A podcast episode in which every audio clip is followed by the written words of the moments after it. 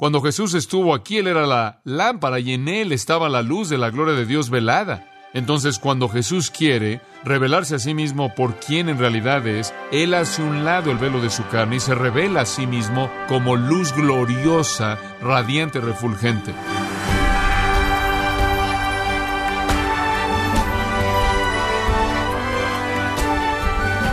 Le damos las gracias por estar en sintonía en su programa Gracias a vosotros con el pastor John MacArthur. Sin lugar a dudas, Jesús llevó a cabo muchos milagros que daban testimonio de que Él es el Hijo de Dios. Sin embargo, ninguno de estos milagros se compara con lo que experimentaron los tres discípulos al ser testigos de la transfiguración. Pero, ¿qué nos dicen las escrituras acerca de la reacción de los discípulos? El día de hoy, el pastor John MacArthur, en la voz del pastor Luis Contreras, nos enseñará sobre la esperanza que podemos encontrar en este maravilloso evento, como parte de la serie Cristo despliega su gloria en gracia a vosotros. Abramos nuestras Biblias en Mateo capítulo 17. Vamos a estudiar esta tremenda porción de la palabra de Dios que tiene que ver con la transfiguración de Jesucristo. Mateo capítulo 17.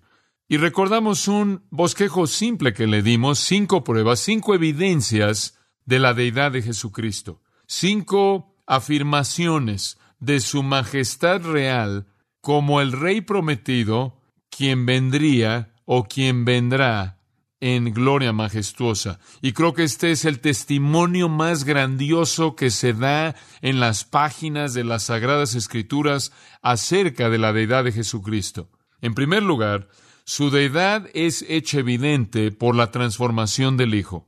Observe el versículo 1. Seis días después Jesús tomó a Pedro, a Jacobo y a Juan su hermano, y los llevó aparte a un monte alto, y se transfiguró delante de ellos, y resplandeció su rostro como el sol, y sus vestidos se hicieron blancos como la luz. Ahora, si alguna vez ha tenido duda alguna de quién es Jesucristo, debe terminar en este texto. Y entonces la transformación del Hijo es la gran declaración de su deidad. La segunda declaración viene en los versículos 3 y 4, y este es el testimonio de los santos. Primero la transformación del Hijo y después el testimonio de los santos. Una segunda gran confirmación. Y aquí les aparecieron, y dice en Lucas, con él en gloria, Moisés y Elías hablando con él. Lucas dice acerca de su muerte, la cual él cumpliría en Jerusalén. Y ahora usted puede ver aquí a Moisés y Elías que aparecen y están dando testimonio de Jesús como el Mesías. Hay una tercera línea de evidencia en este pasaje, veámosla. Vemos el testimonio de las Escrituras o los santos del Antiguo Testamento, la transformación del Hijo, y quiero que observe un tercer y un testimonio que es el más poderoso de todos, podríamos llamarlo el terror del soberano, o el terror del Padre en el versículo 5. Y aquí encontramos la culminación del testimonio. Mientras él aún hablaba, es difícil callar a Pedro. Sabemos eso, entonces él simplemente sigue hablando. Una nube de luz los cubrió. Y aquí una voz desde la nube que decía, Este es mi Hijo amado en quien tengo complacencia, a él oíd. Ahora, si realmente quiere usted tener un testimonio creíble de la deidad de Jesucristo, ¿qué tal Dios? ¿Va a ayudar eso? Tres veces. Mateo 3, 17, Juan 12, 28 y 29 y Mateo 17, versículo 5. Tres veces en el registro santo de los evangelios, Dios habla desde el cielo y dice, este es mi hijo o este es. Ahora, ese es un testimonio que va más allá de cualquier argumento y cuando Dios da su testimonio, los hombres deben oír. Y este es algo muy traumatizante ya están aterrados. Y dice después en el versículo 6, al oír esto los discípulos se postraron sobre sus rostros. Digo, simplemente cayeron postrados ahí en el suelo, con una boca llena de polvo y estaban aterrados, estaban, tenían mucho miedo. ¿Por qué la gente tiene tanto miedo en la presencia de Dios? ¿Qué les aterra tanto? Bueno, como puede ver, Dios es infinitamente santo y los hombres son desesperadamente pecaminosos. Y usted de pronto se siente desnudo, ¿no es cierto? Se siente expuesto. Adán y Eva pecaron. ¿Y qué es lo primero que la Biblia dice de ellos? Y vieron que estaban qué? Desnudos. Y se hicieron delantales para cubrirse a sí mismo y huyeron para tratar de esconderse. Y Dios viene ahí en el huerto y dice Adán, ¿dónde estás? Él finalmente los encuentra y Adán dice, bueno, Señor, eh, tuvimos miedo porque estábamos desnudos. En otras palabras, había vergüenza por ser vistos, porque saben que no solo estaban siendo vistos por fuera, sino porque estaban siendo vistos en su pecado. Y los pecadores en la presencia de un Dios infinitamente santo siempre se sienten con el deseo de esconderse. Así es. Y los discípulos, si hubieran sido topos, se hubieran metido al suelo. Pero debido a que simplemente eran hombres, simplemente cayeron postrados con sus rostros sobre el suelo. Daniel se sintió de esa manera cuando llegó a verlo el mensajero de Dios. La Biblia dice que él tenía mucho miedo, capítulo 8. Lo ve en el tercer capítulo de Bakú cuando dice que las rodillas del profeta se golpeaban entre sí en la presencia de Dios. Y entonces ellos reaccionaron como cualquier persona reaccionaría en la presencia de un Dios infinitamente santo. Se postraron sobre su rostro. ¿Por qué dijo Dios eso? De regreso al versículo 5, este es mi hijo. Ahora no está hablando de algún tipo de relación a nivel superficial o algún tipo de relación funcional. Él está hablando de esencia. Este es mi hijo en el sentido de que el hijo es lo mismo que el padre. La misma esencia, la misma naturaleza. Es como yo. Este es mi hijo. Esta es la misma esencia que yo. En términos humanos, él procede de mi naturaleza, de mi esencia, de mi persona. Este es como yo soy. Y después él dice, este es mi Hijo amado, para decirnos que no solo hay una relación esencial entre los dos, sino una relación de amor. No solo hay una relación de ser, sino una relación de sentimiento, de compromiso, de identificación en todo sentido. Y después Él dice, este es mi Hijo, este es mi Hijo amado, en quien tengo complacencia. En otras palabras, en todo lo que Él está haciendo, lo hace según el plan divino. Y es una buena palabra que decirle a Pedro, quien siempre está tratando de adivinar qué es lo que el Señor está diciendo, corregirlo, ¿no es cierto? Él hace lo que me agrada. Él está haciendo las cosas según lo que dice el plan. Él es obediente, Él es fiel, Él es un siervo. Él va a la cruz porque ese es el plan. Él va a Jerusalén porque ese es el plan. Él va a sufrir porque ese es el plan. Y estoy contento con todo eso. Él era el Hijo amado de Dios, quien vino a hacer la voluntad de Dios, y el Padre dijo, tengo complacencia. Entonces la confirmación viene por parte de Moisés y Elías, eso significa el Antiguo Testamento. Ahora la confirmación viene de Dios mismo y dice, de hecho, Jesús está pensando mis pensamientos, Él está caminando por donde yo quiero, por mi camino, y después el Padre dice al final del versículo 5, a Él oíd, a Él oíd. ¿Qué quieres decir? Digo, si Él dice, si alguno quiere venir en pos de mí, niegues a sí mismo, tome su cruz y sígame, entonces óiganlo. Si Él dice, que usted debe negarse a sí mismo, llevar la cruz y tener una obediencia leal para entrar a su reino, entonces escuche lo que Él dice. Él no está mal, Él está bien, ese es el plan. Y entonces Dios no solo presenta su sello de evidencia en la deidad de Jesucristo, sino que Él presenta su sello de aprobación en el hecho de que Él está operando de acuerdo con el plan. Es un gran testimonio. Entonces vemos la transformación del Hijo y el testimonio de los santos de las Escrituras y vemos el terror del soberano, el Padre. ¿Puedo darle un cuarto? Creo que otro gran elemento de este retrato es el trasfondo de la escena. Esto me encanta. Podría tomar mucho más tiempo para desarrollarlo, pero permítame simplemente presentárselo y observe cómo esto se desarrolla. Jesús dice allá atrás en el 16:28, les voy a mostrar al Hijo del Hombre viniendo en su majestad real. Ahora, ¿Cómo esto cumple eso? Nos da un retrato miniatura de la segunda venida. Es maravilloso, observe esto. En primer lugar, Cristo es el centro de este retrato. Y Cristo será el centro de la segunda venida, ¿verdad? Es la venida de Cristo. Y cuando Cristo viene, Mateo 24 dice, Mateo 25 dice, Mateo 26 dice, que vendrá en gloria y poder.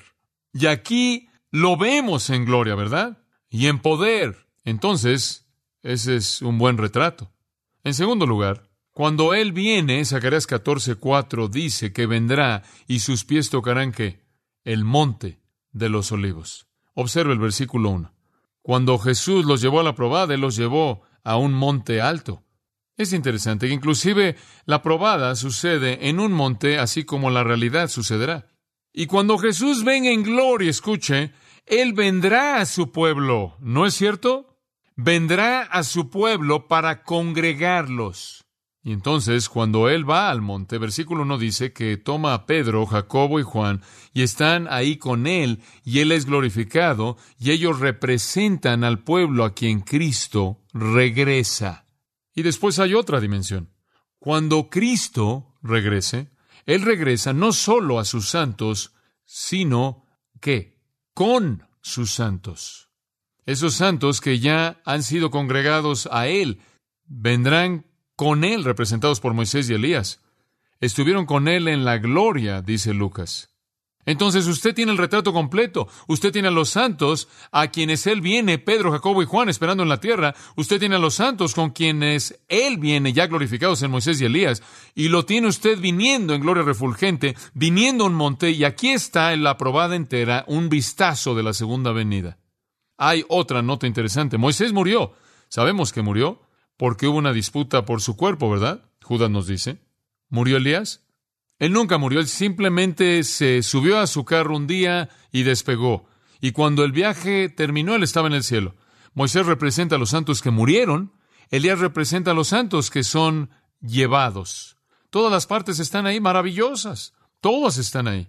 El monte está ahí, el pueblo a quien él viene está ahí, el pueblo con quien viene está ahí, los que mueren están representados ahí y los que son llevados están representados ahí y todo sucede en un monte. Es algo maravilloso. No es sorprendente que Pedro dice, hombre, cuando hablo de la segunda venida no les estoy dando un cuento, una fábula. Yo fui un testigo ocular de eso. ¿Cuándo lo viste?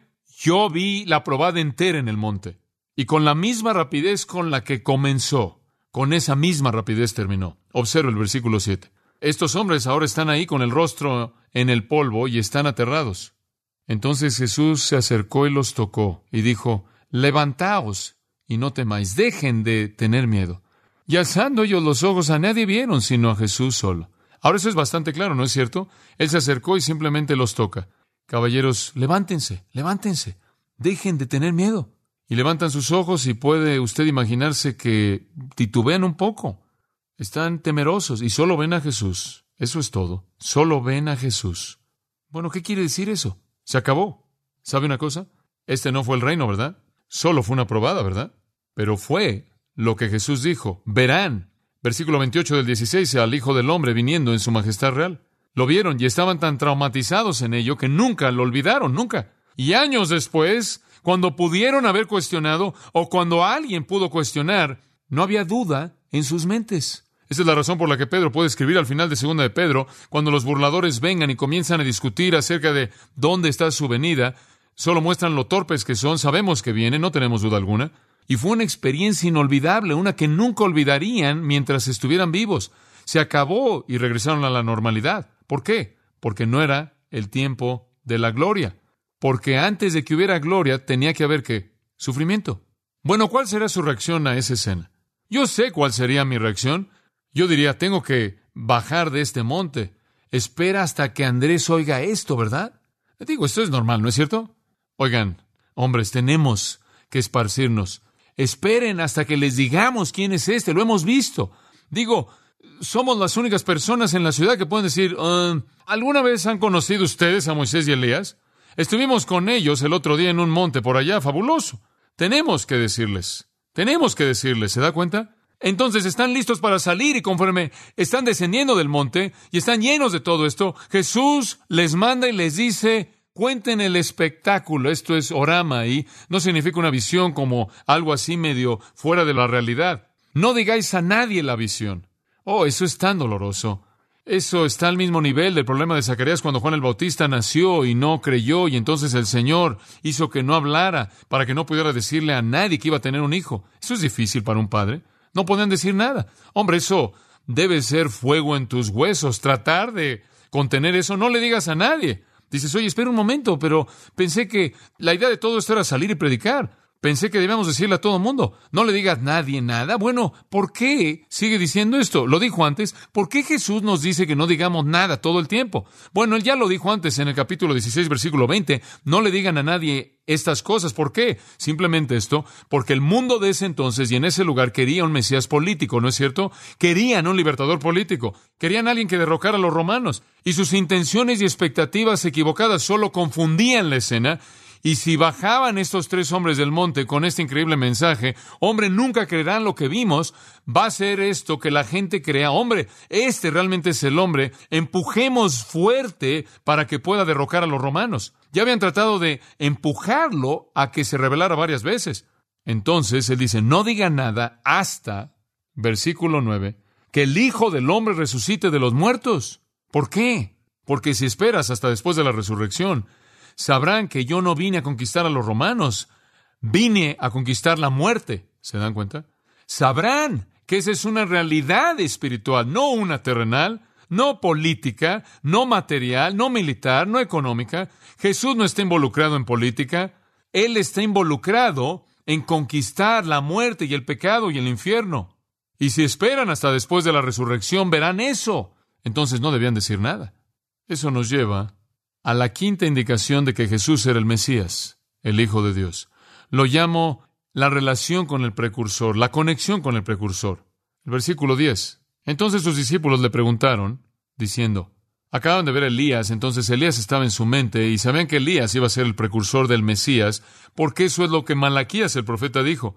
En Malaquías capítulo 4, versículos 5 y 6, esos son los últimos dos versículos en el Antiguo Testamento, y dicen, Elías vendrá y restaurará todas las cosas, y volverá los corazones de los hijos a los padres y de los padres a los hijos, y preparará las cosas para el Señor. Es una profecía de que Elías vendría como el precursor del Mesías. Entonces ellos lo sabían, y ahora que han visto a Elías en el monte, en cierta manera dispara eso en sus mentes. Y conforme descienden del monte, probablemente hablaron de muchas cosas. Una de las cosas que el texto trae a la luz es que los discípulos le preguntaron, ¿por qué pues dicen los escribas que es necesario que Elías venga primero? Digo, si tú eres el Mesías, ¿por qué los escribas dicen que Elías tiene que venir primero? No hemos visto a ningún Elías. Como puede ver, esto es lo que no podían entender.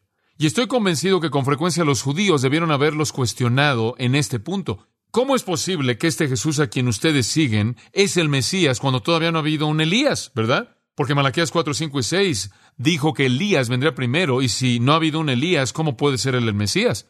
Ahora, habían algunas personas que realmente querían que él estuviera en ese contexto mesiánico, y entonces en el capítulo 16, cuando Jesús les dijo a los discípulos, ¿qué dicen los hombres que soy yo?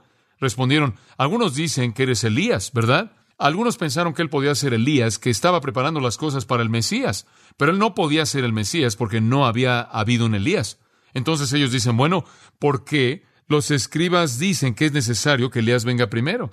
Bueno, lo dicen porque estaba en Malaquías capítulo 4, versículos 5 y 6, pero realmente lo torcieron. Digo, realmente lo torcieron. Ellos dijeron que Elías vendría y que él congregaría al pueblo y que él restauraría todo y que prepararía a todos para el Mesías.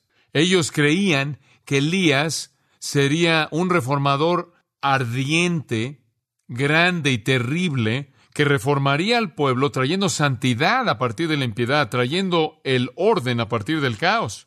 Él destruiría toda maldad, ellos enseñaban. Él corregiría todo para que toda la perfección fuera puesta en marcha. Cuando el Mesías llegara, él simplemente caería en medio de esto. Ellos veían a Elías como el verdadero preparador, como el verdadero restaurador, y después el Mesías simplemente vendría a controlarlo. Pero ellos dijeron, ellos siguen diciendo que Elías debería venir. ¿Por qué dicen eso? Digo, si tú eres el Mesías, ¿están bien? ¿Y dónde está Elías? Entonces, versículo 11, respondiendo Jesús, les dijo a la verdad, Elías viene primero y restaurará todas las cosas. Ahora escucha, Elías vendrá. Es correcto, Él vendrá y Él restaurará todas las cosas y eso significa que antes de que se establezca el reino, ¿verdad? Antes del establecimiento del reino, Elías vendrá. Ahora, ¿qué es lo que el versículo 11 nos dice del futuro? ¿Qué va a suceder en el futuro antes de que el reino sea establecido en la tierra, antes de la gloria? ¿Quién va a venir? Elías. Eso es lo que está diciendo. Elías vendrá. Y lo dice aquí. Él vendrá y él restaurará las cosas. Pero después él dice algo extraño en el versículo 12. Mas os digo que Elías ya vino. ¿Qué? ¿Dicen que Elías debe venir? Él dice, oh, claro, Elías vendrá. Y después él dice, Elías ya vino. ¿En serio? Bueno, no lo conocieron. Versículo 12. Ellos no saben quién era, sino que hicieron con él todo lo que quisieron. ¿En serio? ¿Quién es este? Versículo 13. Entonces los discípulos comprendieron que les había hablado de Juan el Bautista. Escúcheme, Juan el Bautista, dice usted, ¿él es Elías? Él es Elías en la manera en la que el profeta habló. Cuando el profeta dijo Elías debe venir, él no quiso decir Elías mismo. Él estaba hablando de uno que vendría de la misma manera como vino Elías, con el mismo estilo como Elías, con el mismo modo de operación como Elías. Uno como Elías, un hombre como Elías vendría y claro, el problema con los judíos era que estaban esperando al Elías literal.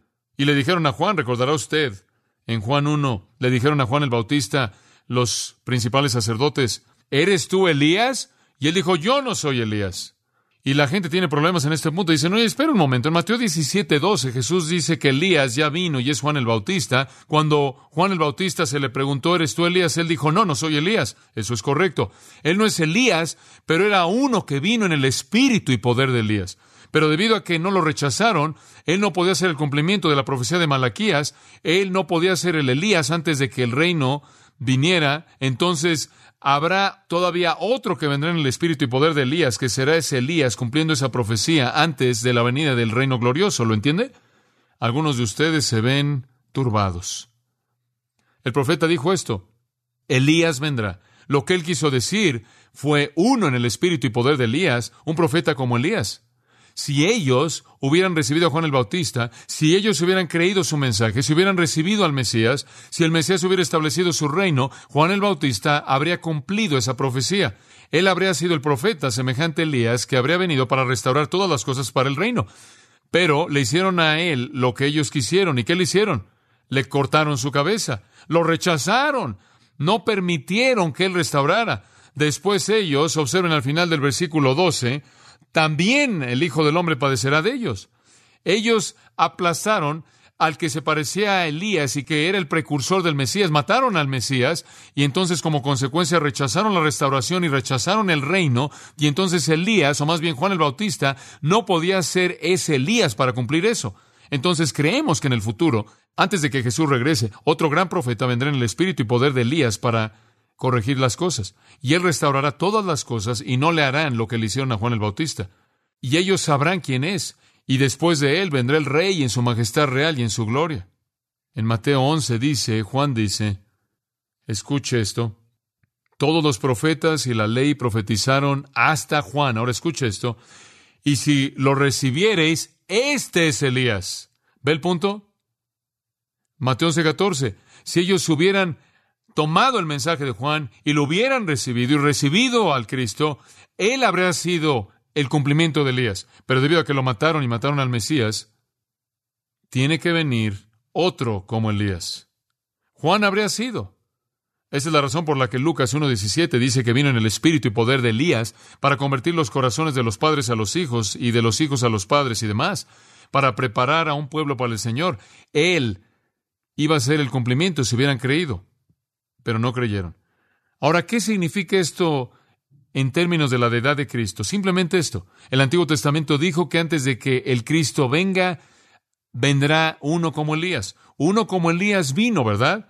Y simplemente porque el mundo lo rechazó no significa que él no estaba cumpliendo su función como Elías. Entonces los judíos entraron y dijeron, este no puede ser el Mesías porque no ha habido un Elías. Jesús dice, de hecho hubo un Elías, y si lo hubieran escuchado y le hubieran creído, él habría cumplido esa profecía de Elías.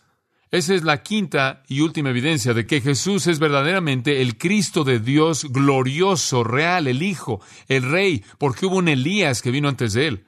La única razón por la que él no pudo cumplir con eso de manera plena es porque lo mataron junto con el Mesías. Y cuando Él regrese, Él será precedido por otro de esa misma manera. Escuche, ahora estamos de regreso a la tierra. Y concluimos con la última declaración del versículo 12. Así también el Hijo del Hombre padecerá de ellos. Todavía no es gloria, sufrimiento ahora. Y ese es el mensaje del texto, como puede ver usted. Jesús está diciendo, yo tengo que ir a sufrir, capítulo 16, versículo 21, tengo que morir. Y después dice, y también ustedes, versículo 24, si ustedes me van a seguir, van a negarse a sí mismos, van a morir a sus propios deseos y morir a su propia voluntad y morir a su propio pecado y morir a su propia manera de vivir y van a tomar una cruz. En otras palabras, van a llevar vituperio. Algunas personas no creen que los cristianos deben ser permitidos en la sociedad. Algunas personas creen en burlarse de ellos y en mofarse de ellos y en algunos casos quitarles la vida. Pero así es.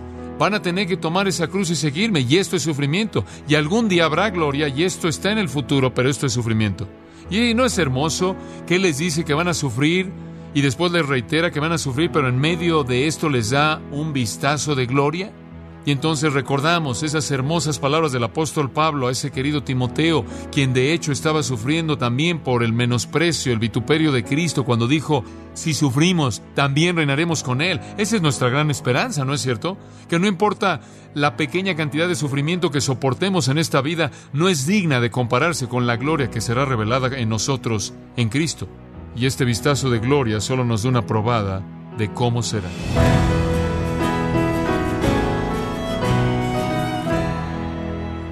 Ha sido el pastor John MacArthur quien ha concluido esta serie titulada Cristo despliega su gloria, aquí en gracia a vosotros. Estimado oyente, quiero recomendarle el libro El Evangelio según Jesucristo, en donde John MacArthur examina los evangelios con el propósito de averiguar qué es lo que Jesús realmente espera de todo aquel que se considera un discípulo suyo. Adquiéralo en la página gracia.org o en su librería cristiana más cercana. Y le recuerdo también que puede descargar todos los sermones de esta serie Cristo despliega su gloria, así como todos aquellos que he escuchado en días, semanas o meses anteriores, animándole a leer artículos relevantes en nuestra sección de blogs, ambos en gracia.org. Si tiene alguna pregunta o desea conocer más de nuestro ministerio, como son todos los libros del pastor John MacArthur en español, o los sermones en CD, que también usted puede adquirir, escríbanos y por favor mencione la estación de radio por medio de la cual usted nos escucha en gracia a vosotros. Es importante conocer no solo el país y ciudad de donde usted nos escucha, sino también la radio. Para quienes contactan nuestro ministerio por primera vez, pueden solicitar una copia del mensaje de promoción sin costo alguno, un mensaje por oyente únicamente.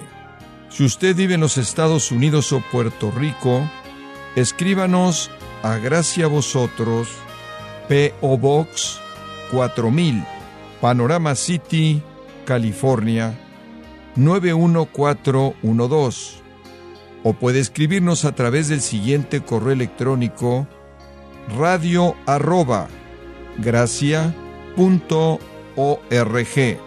Bueno, en nombre de John MacArthur y el personal de este organismo, queremos darle las gracias por su tiempo y sintonía y queremos pedirle que no deje de orar por este ministerio, como también por la estación de radio por la cual usted nos escucha de lunes a viernes este su amigo Miguel Contreras, invitándole a sintonizar nuestra próxima edición para que juntos continuemos desatando la verdad de Dios un versículo a la vez.